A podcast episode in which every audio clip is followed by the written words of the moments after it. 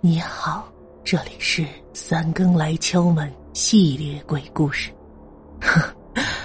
别怕，我是陪伴在你午夜的声音主播，凡人雨声。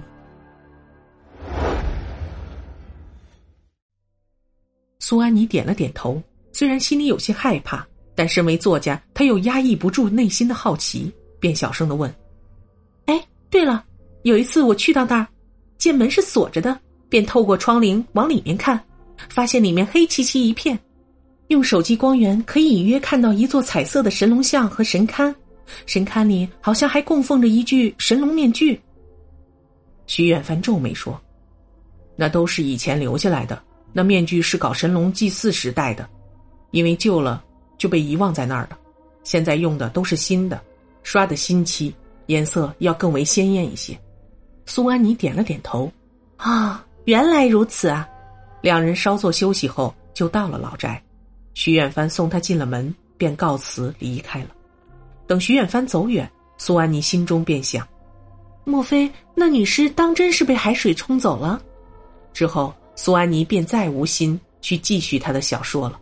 每每打开电脑准备写作，脑海中却又浮现起女尸的模样。每到夜晚，她便会睡得死沉。有时会做些奇奇怪怪的噩梦，睡梦中会听到耳畔有窃窃私语的声音，有时是海水来回冲刷着海滩的声音，可醒来除了头一阵昏沉外，却什么都不记得。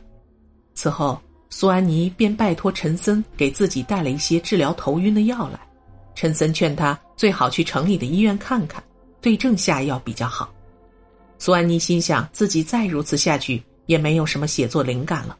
不如暂时放弃写作，去医院看看。到了医院做了各项检查，并没有检查出什么异样来。医生诊断他可能是精神方面的问题。一些小说家和演员一样，需要把精力投入到作品当中，久而久之便会产生一些精神方面的问题。医生给他开了些药，让他在医院里观察几天。在医院的这一个星期，苏安妮的头昏情况有所缓解。情绪也慢慢得到了放松，他想，或许是自己突然撞见女尸被吓到的缘故吧。一个星期后，他开了一些药，又回到了老宅，继续小说的创作。这次他的灵感宛若泉涌，开始日以继夜的沉溺在写作当中。虽然医生叫他不要过度操劳，不过灵感来的时候，他的身体便不受控制，宛若提线木偶一般。大脑似乎被某种神秘的力量操控着，不停的打字，如此这般昼夜颠倒的写作了三天三夜。第四天，他照镜子的时候，发现自己憔悴不堪，披头散发，眼圈深陷，就如同被女鬼附身一般，不由得吓了一大跳，便立刻合上笔记本电脑，停止写作。清早的时候，他给自己煮了一杯美美的咖啡。然后到院子里晒晒太阳，太阳柔和，院中的老蔷薇开着粉色的花朵，花朵被阳光晒得清香，林中鸟儿呢喃轻语，他浑身得到了放松，竟然不知不觉的睡了过去。睡梦中，他梦见了一个身穿红色旗袍的女人，她背影婀娜，赤裸着白色的双足，在碧蓝色的海边行走。苏安妮连忙追赶上去。想要看清楚那女人的脸，可是那女人却越走越远，自己怎么也追不上。海水漫过了那女人纤细的腰身，她却依旧朝海水里走去。苏安妮拼命朝他大喊，却发现自己根本喊不出声音来。突然，一阵海浪来袭，便将不会水的他冲进了海里。他在海中拼命挣扎，只见海水下面全是墨绿色的海草。那些海草如同一条条蠕动的水蛇，缠绕着他拼命挣扎着的双脚。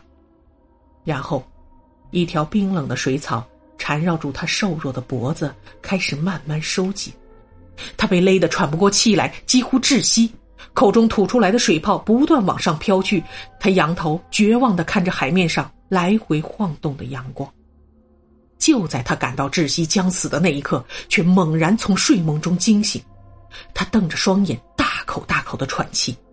刚才的梦魇实在是太过真实和可怕，他感觉自己真的就像死去了一般。他摇了摇头，双手插入发丝时，感觉满头都是汗水，整个人就如同虚脱了一般。等他醒来的时候，已经是中午了。他给自己做了一份扇贝炒面，草草吃后，便准备到林间走一走，想要忘记刚才那个可怕的噩梦。阳光穿透郁郁葱葱的树林中，泥土松软，散发着某种奇异的香味。树根下有枯叶和苔藓。还有不知名的红色蘑菇，有长着青色果实的矮小灌木，还有开着白色花朵带刺的树。林中的一切都令他感到了美好，之前的梦魇一扫而空。就在此刻，他脚下突然被什么绊住了，差点令他摔倒。他蹲下身子，扒开枯叶，竟然发现了一根生锈的铁链，铁链的一端被埋在土里。他感到好奇，便开始用手。往下挖土，很快就挖到一块僵硬的东西。用手扒开泥土一看，铁链的另一端竟然系在一块铁板上。他用力拉扯铁链，那铁板居然被拉开了。只见里面竟然是一个四方形的地洞。